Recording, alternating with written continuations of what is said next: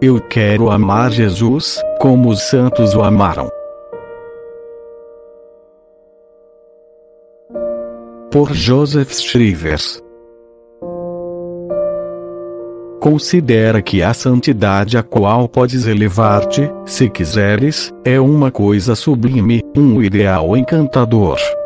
Tua perfeição é o encontro de dois corações do coração de Jesus e do teu, no ato de amor que dura toda a vida. É uma comunhão inefável de Deus com a alma, e da alma com Deus.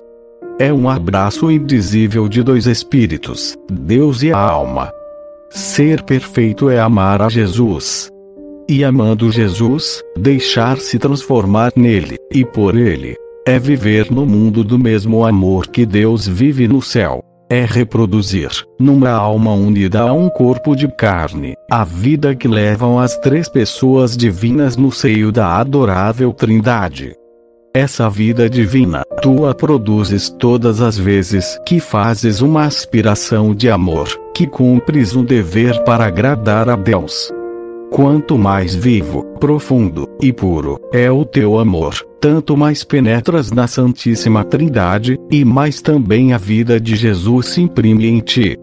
Que sonho poderes exercitar-te aqui na terra para essa vida que levarás nos séculos dos séculos. Aliás, mesmo que quisesses, não te seria mais lícito fazer no mundo outra coisa que amar. A santidade é um ideal obrigatório. Ouviste a voz do Divino Mestre. Sede perfeitos como vosso Pai Celeste é perfeito.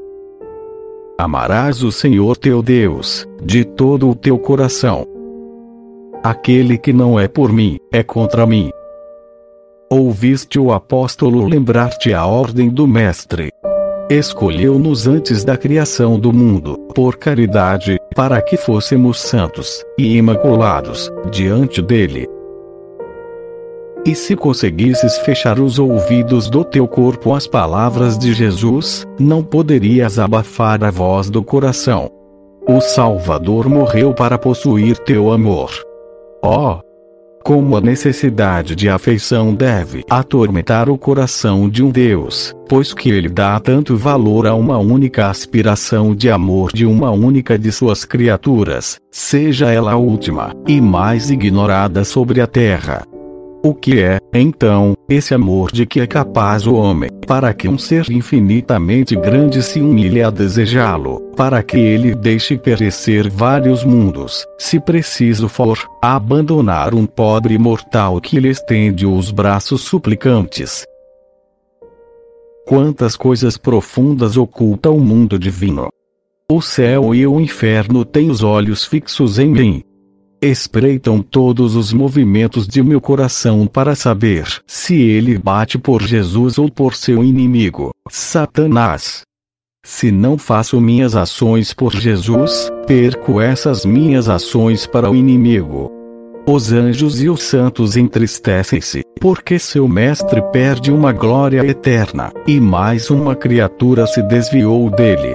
Se, ao contrário, faço as coisas por ele, proporciono-lhe um prazer íntimo, provoco-lhe um sentimento divino de orgulho.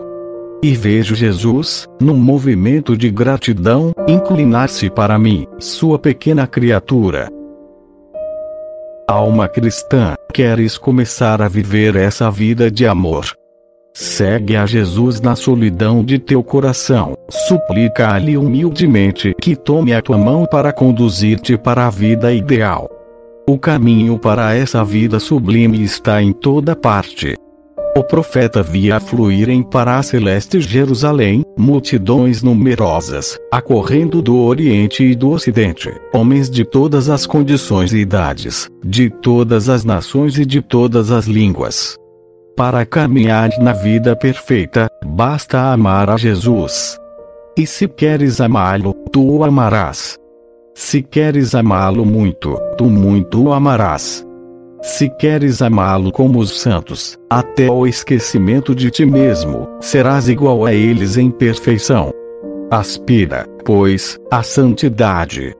Ela é um ideal realizável, é um ideal sublime, é um ideal obrigatório.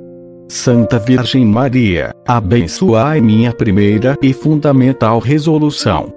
Eu quero amar a Jesus como os santos o amaram. Se você deseja ouvir novos episódios, visite o site espiritualidadecatólica.com.